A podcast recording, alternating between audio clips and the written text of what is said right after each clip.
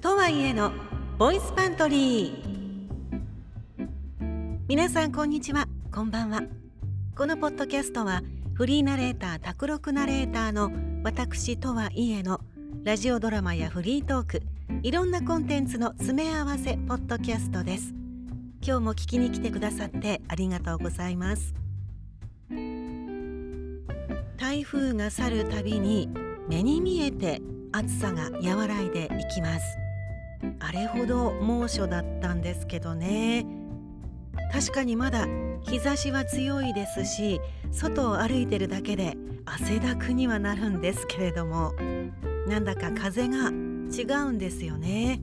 ちょっと涼しい風が吹く時があってやっぱり季節が変わってきていますよね。え今日は2023年9月10日日曜日です。先週の配信で韓国映画復讐の記憶の感想とか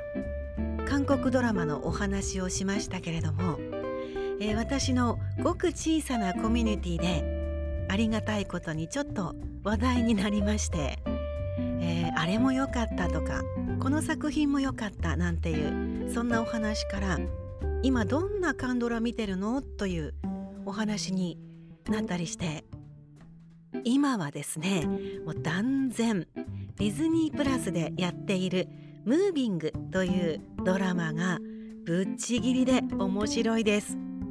他のドラマも相当面白いのたくさんあるんですけどこの「ムービング」だけはもうさらにその上を行ってるという信じられない面白さです。大げさかと思いますけれどもね本当なんですよ。ぜひこれね見てほしいって思います。え今期別格ですね。何を置いても放送日にはこのドラマちゃんと見たいって思ってるそんなドラマなんです。ねまたこんなドラマのお話になりますと果てしなくなりますので、まあ、そんなお話でちょっと盛り上がったっていう、えー、ことでした。えー、この配信を聞いてくださっている皆さんもどうでしょうか？カンドラご覧になりますでしょうか？もしお好きな方がいらしたら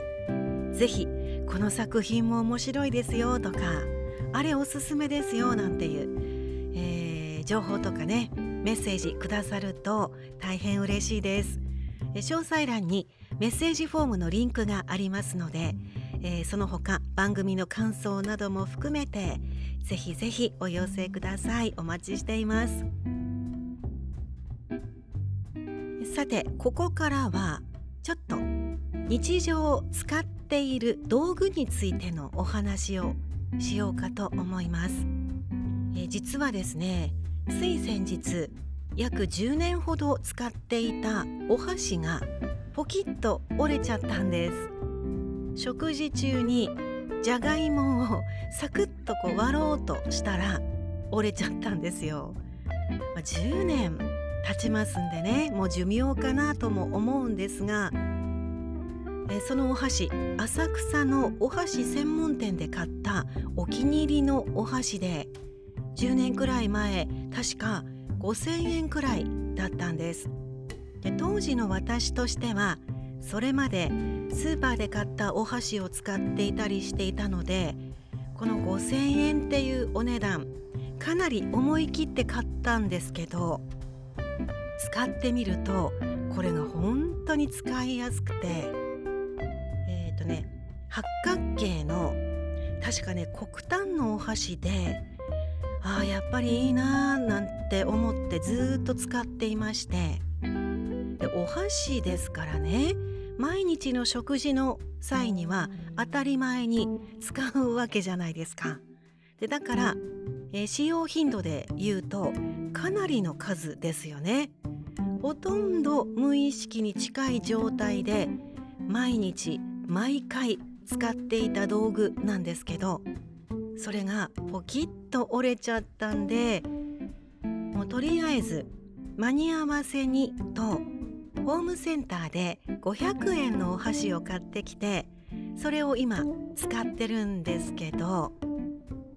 これがですね全くの別物というかもうとっても使いづらいんですよね。あのまずねものすごく軽すぎるそれからね持った時の重心の位置が変です。変ってねあのじゃあ以前はどこに重心があったんですかって聞かれたらちょっと正確には言えないんですけれどもとにかくね軽すぎてポロポロ落ちて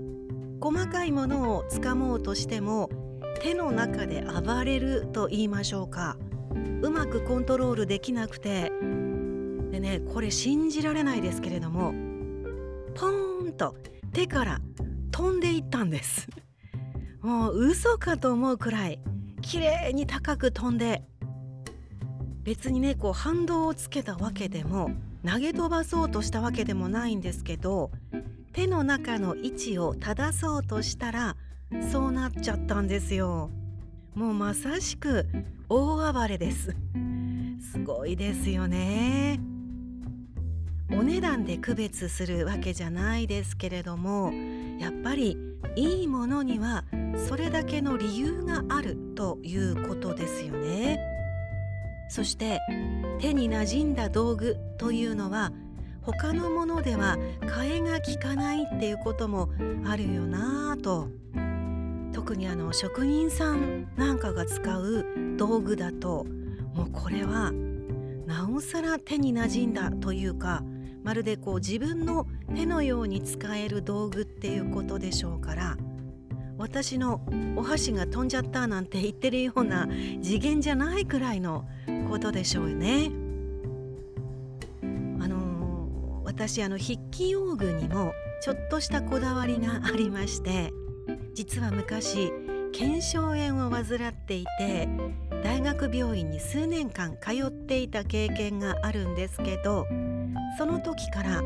筆圧がすごく弱くなってしまったのでなるべく軽く持ってサラサラと書けるような筆記具を好んで選ぶようになりまして。で万年筆なんかもその一つなんですけれども要するに私には使えない筆記具というのが存在するんですよね。まあ、これ偉そうに言ってるように聞こえるかもしれないんですけど長時間その筆記道具を持ってる握力が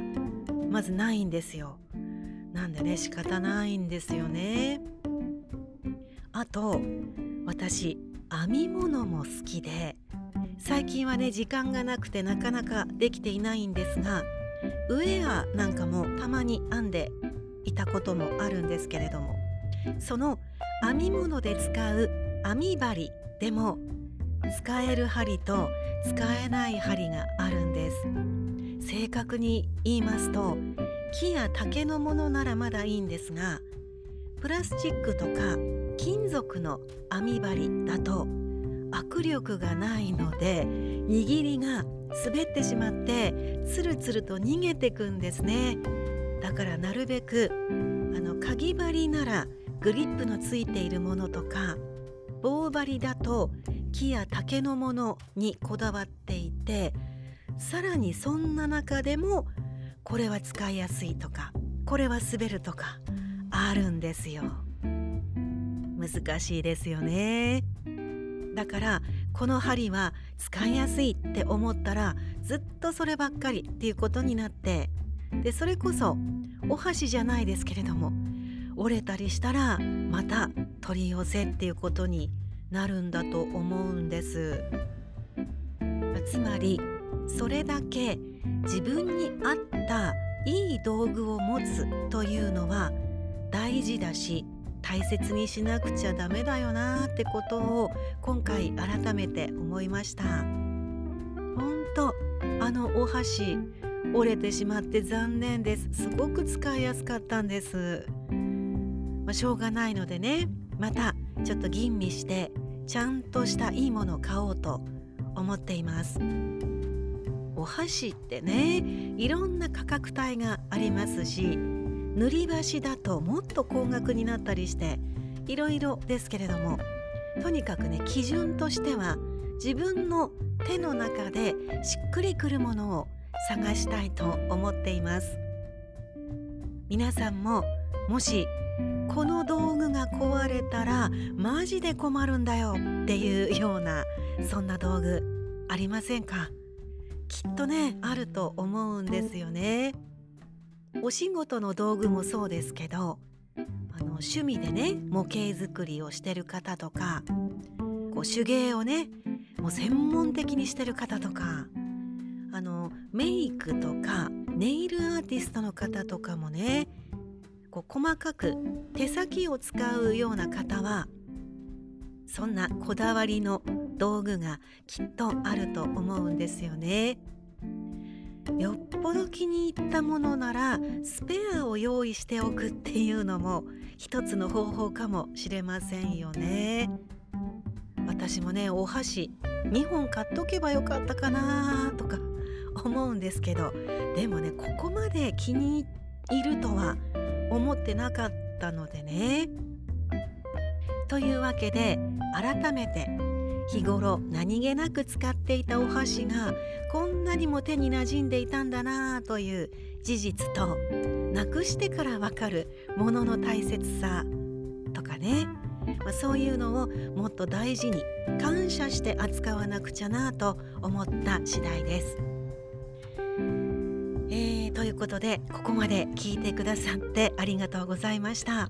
このポッドキャストボイスパントリーにちょっとでも興味を持ってくださった方この先の伸びしろを感じると思ってくださった寛大な方はぜひフォローいいね評価タップお願いいたします。えそれから毎度のお知らせですが私の YouTube チャンネル動画で見るポッドキャストゆったりボイスドラマ喫茶赤い亭が、えー、次々と新しいお話更新しております。ちょうど昨日アイスコーヒーいろいろというエピソードをアップいたしました。その前の週はミックスサンドだしさらにその前の週はベトナムコーヒーといろんなテーマでマダムがおしゃべりしていますのでぜひえー、ご覧ください。詳細欄にリンクを貼ってありますのでそちらから飛んでご覧いただきたいと思います。そしてもし気に入ってくださったら YouTube のチャンネル登録いいね評価もよろしくお願いいたします、えー、ということで今日のフリートークはここまでとなります。それではまた次回の配信でお会いいたしましょう。とはいえでした。